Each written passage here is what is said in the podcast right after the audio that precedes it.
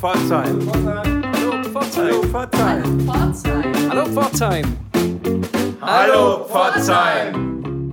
Hallo Pforzheim, euer Kulturpodcast ist wieder zurück und in dieser Woche haben wir uns Dietrich Wagner eingeladen, seines Zeichens Psychologe, Schriftsteller und in der Sektion Literatur engagiert hier in Pforzheim. Er wird uns einiges zum Lore Pearls Preis erzählen und noch einiges mehr. Was haben wir noch, Sebastian? Außerdem haben wir natürlich wieder einige Tipps und Termine für das Kulturleben in dieser Woche von Mittwoch bis Mittwoch. Unter anderem aus dem Kulturhaus Osterfeld, dem Theater, dem Mottenkäfig, dem kommunalen Kino oder dem Rex.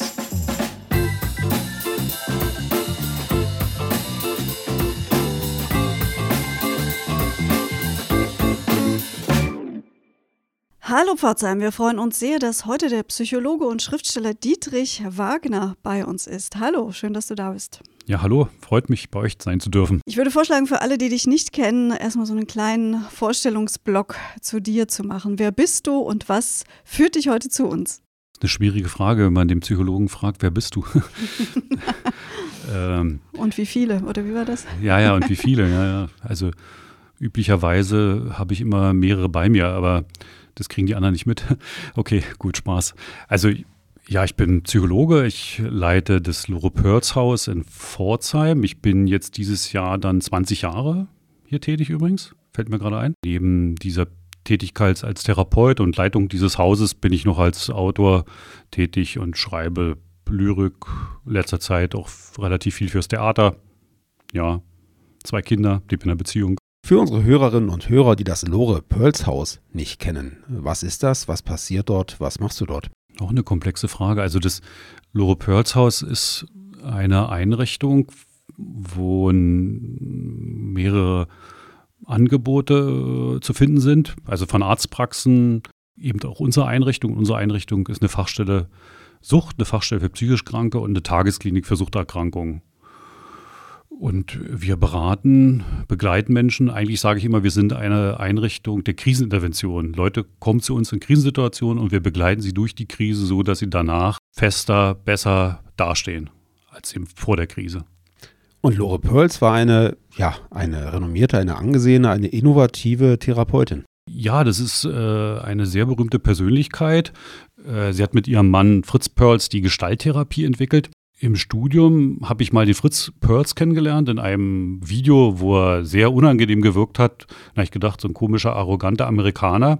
Und erst als ich nach Pforzheim kam, habe ich mitbekommen, dass er ein Jude ist, der in Berlin gelebt hat und eben die Lore Perls kennengelernt hat, äh, geliebt hat, geheiratet hat und sie gemeinsam dann über Südafrika nach Amerika gegangen sind. Und gleichzeitig dann da lange gelebt haben und beide liegen hier auf dem jüdischen Friedhof begraben. Genau, man muss dazu sagen, für alle, die das nicht wissen, Lore Pearls hieß ursprünglich Lore Posner und war Pforzheimerin, gebürtige Pforzheimerin und kam in ihren letzten Lebensjahren auch wieder nach Pforzheim zurück. Ja, sie war immer zu Besuch da und dann, als sie wusste, das Leben neigt sich dem Ende zu, ist sie mit der Urne ihres Mannes nach Pforzheim zurückgekommen und ist dann hier gestorben. Und wie kam es dann, dass du das Haus der seelischen Gesundheit, wie die Einrichtung ja davor hieß, in Lore Pearls Haus umbenannt hast? Also was ist so prägend an dieser Frau und was passt da thematisch für dich so gut? Nee, erstmal hat mir gefallen, dass es eine Frau ist und das Haus darf durchaus nach einer Frau heißen. Dann hatte ich mitbekommen, dass in der Stadt eigentlich sich also keiner dieser Person annimmt, dass sie unbekannt ist. Äh, und das fand ich schon einen späten Sieg äh, des Dritten Reiches. Ich wusste auch im Psychologiestudium, dass relativ viele Wissenschaftler weggegangen sind, von Reich angefangen bis äh, noch, also viele berühmte Leute und sind nach Amerika gegangen und sie eben auch. Und äh, dieses Weggehen hat eben dazu geführt, dass man gar nicht mehr weiß, dass die Bürger Pforzheims waren oder in Deutschland gelebt haben, gewirkt haben. Und das hat mich geärgert. Das war eigentlich der Hauptimpuls, dass ich gesagt habe, das ist eigentlich ein später Sieg äh, des Dritten Reiches der Nazis. Und da, wenn ich da meinen Beitrag leisten kann, dass das nicht passiert, dieses Vergessen, nennst du das Haus Lore Pörts Haus. Therapeutin, interessante Persönlichkeit. Äh, das war so der Ausgangspunkt. Und als ich mich dann damit mit ihr beschäftigt habe, dann bin ich auf viele Gemeinsamkeiten gestoßen. Sie hat sich sehr für Musik, Literatur äh, interessiert und der Ansatz war dann doch sehr nah meinem Arbeiten, auch dem Arbeiten unseres Hauses und wie ich das Haus auch, Haus auch leite. Und nun hat Lore Pearls nicht nur durch die Benennung des Hauses eine ja, späte Würdigung erfahren, sondern auch ein Literaturpreis ist nach ihr benannt worden. Da wundert man sich vielleicht, äh, dass unser Haus mit der Sektion Literatur des Kulturhauses Pforzheim so einen Preis initiiert hat. Da muss man eben dazu sagen, dass die Lore Pearls in einer Zeit Therapie gemacht hat oder Therapie groß geworden ist, entwickelt hat, wo Therapeut sein äh, noch nicht so verwissenschaftlicht war, sondern sie hat sehr stark gesagt, der Therapeut ist vielleicht auch ein Künstler. Der Therapeut sollte jemand sein, der intensiv sich mit Literatur, Kunst und Kultur beschäftigt und auch wie der, alte Freud übrigens. Nur wenn man das macht, wenn man sich viel damit beschäftigt, also moderne Lyrik liest, kann man äh, eben besser behandeln. Und äh, das war mir sozusagen ein Anliegen, deutlich zu machen, dass es einen sehr engen Zusammenhang gibt zwischen Psychologie und Literatur oder auch der Zusammenhang, äh, wenn man als Therapeut sehr viel über die Liebe zum Beispiel lernen will, dann findet man in der Fachliteratur wenig. Aber über Liebe kann man zum Beispiel in der großen Literatur viel lernen. Man muss sich mit Patienten eben halt über Liebe unterhalten können, über Trauer oder andere Phänomene. Und da ist Literatur sehr hilfreich. Also Literatur kann einen sehr bereichern, auch als Therapeut. Und so kann man ein besserer Therapeut sein. Und das war mir mit dem Punkt, das in den Mittelpunkt zu rücken, auch dieses Literaturpreises. Vielleicht für alle, die es nicht so verfolgt haben, der wurde bislang einmal ausgeschrieben, richtig? Wann war das und wie hat sich das dann entwickelt? Also jetzt muss ich selbst überlegen, welches Jahr das war. Also es war kurz vor der äh, Pandemie, dann brach die Pandemie aus und wir haben sozusagen jetzt erst den Preis vergeben. Ja, und der wird im, am 15.05. im Kulturhaus Osterfeld, wenn es klappt, wird ja unser Konzert dort stattfinden. Wir machen immer ein Konzert im Kulturhaus Osterfeld zum Andenken an Loro Pearls. Da wird er das dann feierlich übergeben, der Preis. Und wer ist der Preisträger?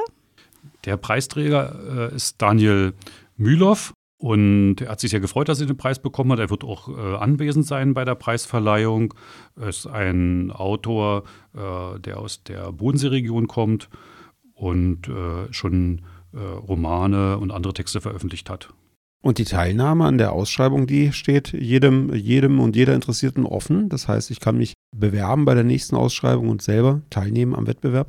Naja, wie die nächste Ausschreibung sein wird, wissen wir noch nicht. Es ist nicht genau festgelegt, ob es jetzt immer, diesmal war es Kurzprosa, äh, das kann auch beim nächsten Mal ein Theatertext sein oder Lyrik. Das wird mit einem Beirat zusammen geklärt werden, wie die Ausschreibung sein wird. Es kann auch mal eine Vorbedingung sein, dass man vielleicht durchaus eben schon ein paar Werke veröffentlicht haben muss. Das ist ganz frei. Mir schwebt auch vor, wie gesagt, mal den Preis nur äh, als Nachwuchspreis auszuschreiben, auch vielleicht wirklich nur für Schüler. Also es, er soll durch die Preisgestaltung möglich sein, Low Pearls bekannt zu machen. Und da ist mir die Vielfalt eigentlich äh, recht, weil man dann verschiedene äh, Öffentlichkeiten bekommt. Ist ja bei, diesem, äh, bei dieser Ausschreibung auf jeden Fall schon gelungen. Es haben wirklich viele mitgemacht, ne?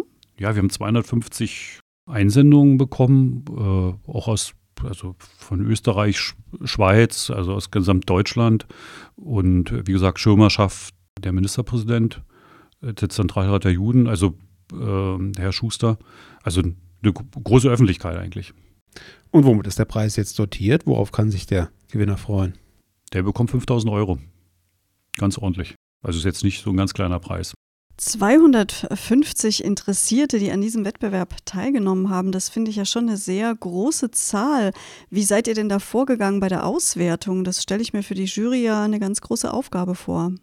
Ja, die Jury äh, kann natürlich nicht alle Texte jetzt komplett lesen, weil es war bis, also doch eine größere Seitenanzahl dann. Äh, und dann wurde anonymisiert äh, jeder Text und dann äh, haben Mitarbeiter der, also ehrenamtliche Mitarbeiter der Sektion Literatur gelesen und Mitarbeiter meines Hauses haben gelesen und haben äh, über mehrere Kategorien oder mehrere Gänge sind die in die nächsten Kategorien gerutscht. Ja, war Haufen Arbeit. Ja, und dann hat die Jury die Qual der Wahl und muss einen Sieger, eine Siegerin bestimmen. Wer gehört der Jury alles an? Naja, da war Nancy Ametlein aus Wien, eine Gestalttherapeutin, die die Loro Pörz noch persönlich äh, kannte also eine Freundin von ihr, dann der Raphael Seligmann als Autor aus Berlin, ein ziemlich bekannter Autor, äh, dann die Barbara Traub, äh, auch Mitglied des Zentralrats der Juden und in Stuttgart ansässig, äh, dann der Jürgen Glocker, Literaturwissenschaftler aus Waldshutingen und ich als lokaler Vertreter und äh, Initiator des Preises. Aber wenn ich mir jetzt vorstelle, wenn das die erste Ausschreibung war und schon so viel Resonanz erfahren hat, wie plant ihr denn die weitere Entwicklung des Preises? Ja, das ist ein bisschen meine Sorge. 250 Einreichungen waren schon sehr schwer zu bewältigen und äh, im Grunde genommen kam uns eigentlich ein bisschen zugute die Pandemie. Äh, da hat jeder Verständnis gehabt, äh, dass wir natürlich wirklich auch mit anderen Themen beschäftigt waren. Wir waren als Einrichtung sehr gefordert, muss man sagen, auch durch die Patienten. Also es war ein Haufen Mehrarbeit, es ist auch jetzt noch ein Haufen Mehrarbeit. Also haben wir noch weniger Zeitkapazitäten gehabt. Äh, und in dem Moment hatten wir eben halt auch Zeit. Aber es ist schlichtweg so, wir brauchen einfach eine breitere Basis, organisatorisch auch, um diesen Ansturm zu bewältigen, weil den Ansturm wollen wir ja eigentlich. Wir wollen ja die Resonanz.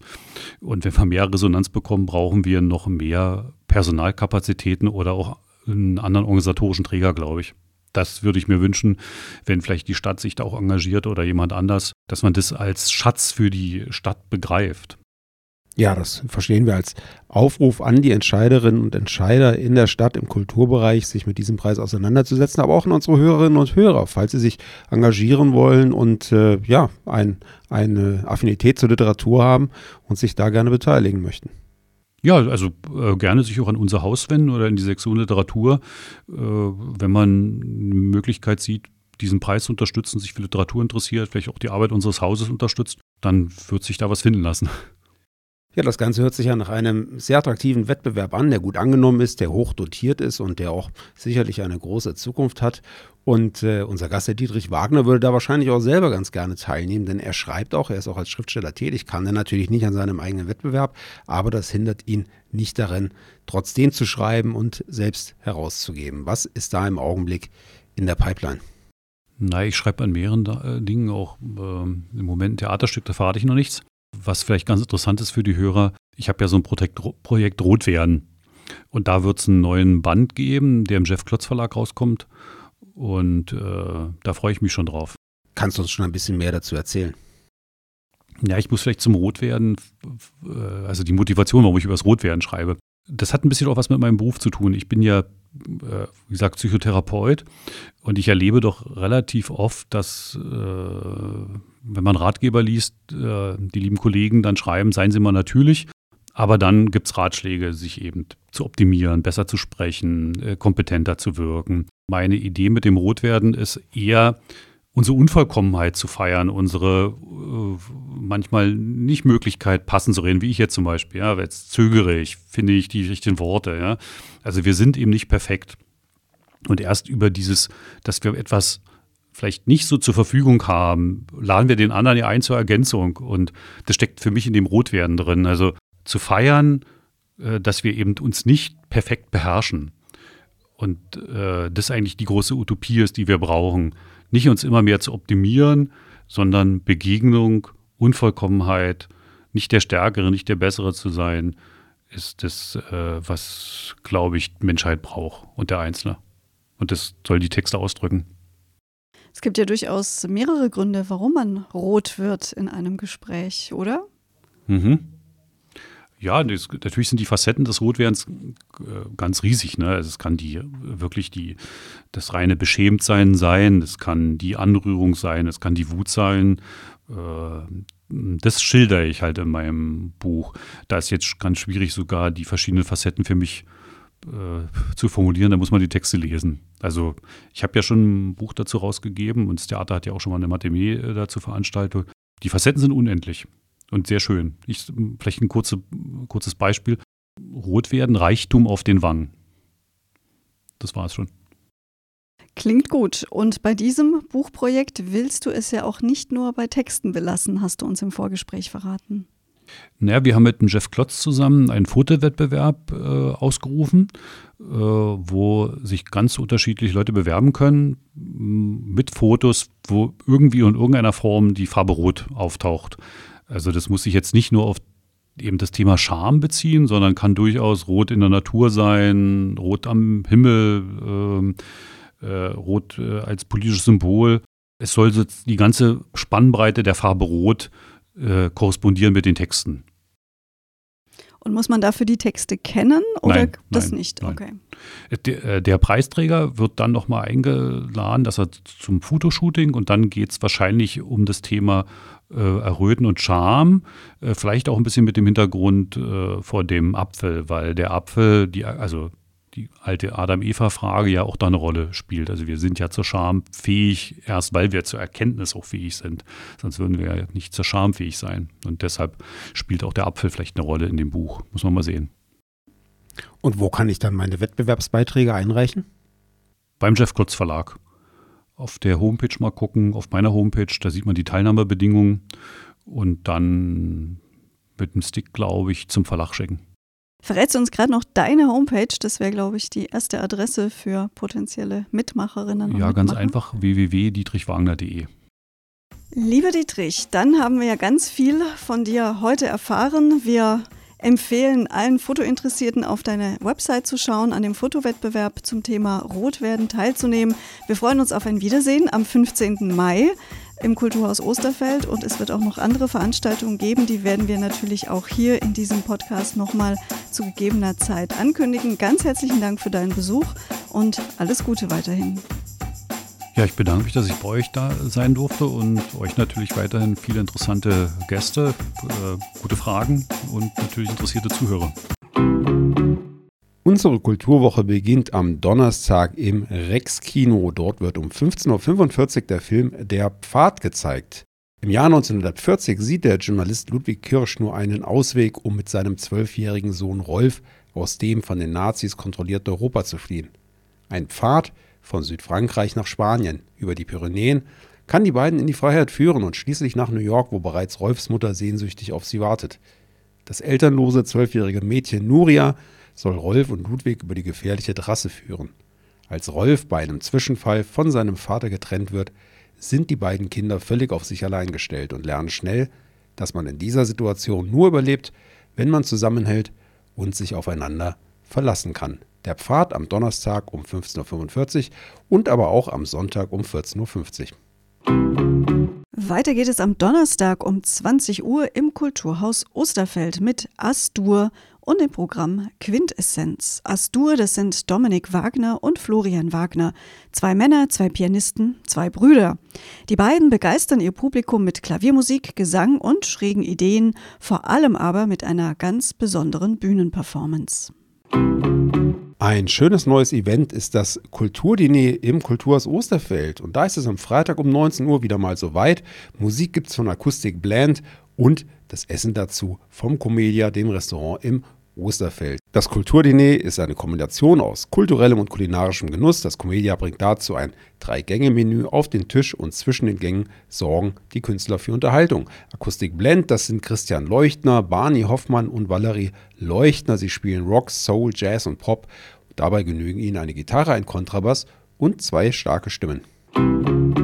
Den Freitag oder den Samstagabend könntet ihr von 18.30 Uhr bis 22 Uhr der Galerie Brötzinger Art einen Besuch abstatten. Bis zum 3. April ist hier Werner Henkels Ausstellung von Bildern und Vögeln zu sehen. Die Natur ist Material, Raum und Thema des Bremer Künstlers. Im Zentrum seiner Arbeit steht die künstlerische Auseinandersetzung mit ästhetischen Phänomenen in der Natur. In seinen Werken lotet Werner Henkel die Schönheit und Vergänglichkeit der Natur sowie die Verletzlichkeit der Mensch-Natur-Beziehung aus. Ja, und das Ganze könntet ihr an beiden Tagen auch kombinieren mit einem Besuch im Figurentheater von Raphael Mörle im Mottenkäfig. Am Freitag und am Samstag jeweils um 20 Uhr wird dort nix perfekt gespielt. Kurz zum Inhalt. Unsere Welt soll perfekt sein. Jeder vermeintliche Fehler wird ausgemerzt, jedes Anderssein vermieden. Und was machen wir, wenn wir dem Chaos oder dem Unvollkommenen begegnen? Der Witz und die Satire bedienen sich oft des Phänomens Makel. Mit den Mitteln des Figurentheaters wird hier ausgelotet, welche Arten von Fehlern tolerierbar sind und wie weit wir Mängel amüsant finden. Doch wo hört der Spaß auf und wo beginnt die Tragödie? Die Inszenierung Nix Perfekt wagt einen ironischen Blick auf unseren Optimierungswahn. Am Freitag, Samstag und Sonntag jeweils um 15 Uhr gibt es im Koki wieder Kinderkino. Diesmal das große Abenteuer des kleinen Vampirs. Ein Loblied für mehr Verständnis und Toleranz und der richtigen Menge an Grusel und Spaß. Zur Geschichte, der kleine Vampir ist zehn Jahre alt und das schon seit 300 Jahren. Obwohl er in einem Spukhaus mit einer lustigen Gruppe von Monstern lebt, langweilt er sich zu Tode. Sein Traum? In die Schule zu gehen, um andere Kinder zu treffen. Leider erlauben ihm seine Eltern nicht, das Haus zu verlassen, denn für sie ist die Welt da draußen viel zu gefährlich. Am Samstag um 18 Uhr gastiert das Südwestdeutsche Kammerorchester bei einem Konzert in Huchenfeld in der evangelischen Kirche. Um 18 Uhr geht's los. Und am Sonntagvormittag lohnt sich ein Besuch des kommunalen Kinos. Um 10.30 Uhr könnt ihr hier sehen Woman, 2000 Frauen, 50 Länder, eine Stimme. Das weltweite Projekt Woman bietet 2000 Frauen aus 50 Ländern einen Ort für ihre Stimme. All die Ungerechtigkeiten, denen Frauen auf der ganzen Welt ausgesetzt sind, werden ans Licht gebracht. Frauen erzählen ihre rührenden, bemerkenswerten und anregenden Geschichten, sprechen von Mutterschaft, Bildung, Sexualität, Ehe oder finanzieller Unabhängigkeit. Hunderte Geschichten kommen so zusammen von Staatschefinnen und Bäuerinnen, von Schönheitsköniginnen und Busfahrerinnen, Geschichten von Frauen aus den abgeschiedensten Regionen der Welt und aus den modernsten Metropolen. Vom Cook hier nochmal zurück ins Osterfeld. Dornröschen 2.0 heißt die aktuelle Inszenierung der Ballettschule Sabine Rosa. Die Aufführungen werden gezeigt am Sonntag um 14 Uhr und um 17 Uhr im großen Saal. Und am Dienstag um 20.15 Uhr lädt der Vorclub Prisma wieder ins Gasometer zu einem Konzert ein. Diesmal ist das Duo Stout zu Gast und das hat sich auf die Fahnen geschrieben, den Irish Folk zu erneuern und zu erweitern und trotzdem die Seele und Essenz der altüberlieferten wie auch der modernen Stücke zu bewahren und weiterleben zu lassen. Dabei kreieren die zwei ihren eigenen Sound zwischen Tradition und Moderne, zwischen Folk und vielen anderen Genres.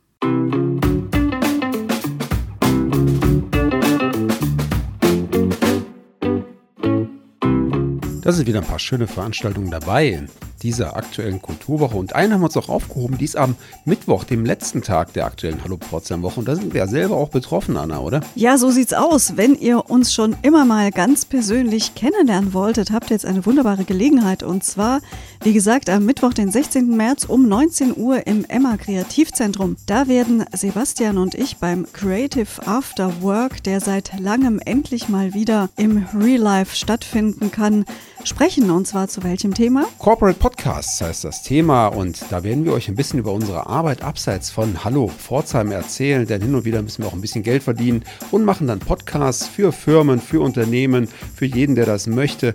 Und da gibt es ja in der Zukunft ganz tolle, großartige Möglichkeiten mit diesem Format. Aber das müssen wir euch nicht erzählen. Ihr hört ja ohnehin Hallo Pforzheim jede Woche. Genau, also schaut vorbei ab 19 Uhr, wie gesagt, am Mittwoch, 16. März im Emma Kreativzentrum. Wir würden uns sehr freuen, wenn ihr dabei seid, wünschen euch eine wunderbare Woche und sagen Tschüss, bis zum nächsten Mal. Euer Sebastian und Anna. Auf drei. Eins, zwei. Hallo Pforzheim! Das war noch durcheinander.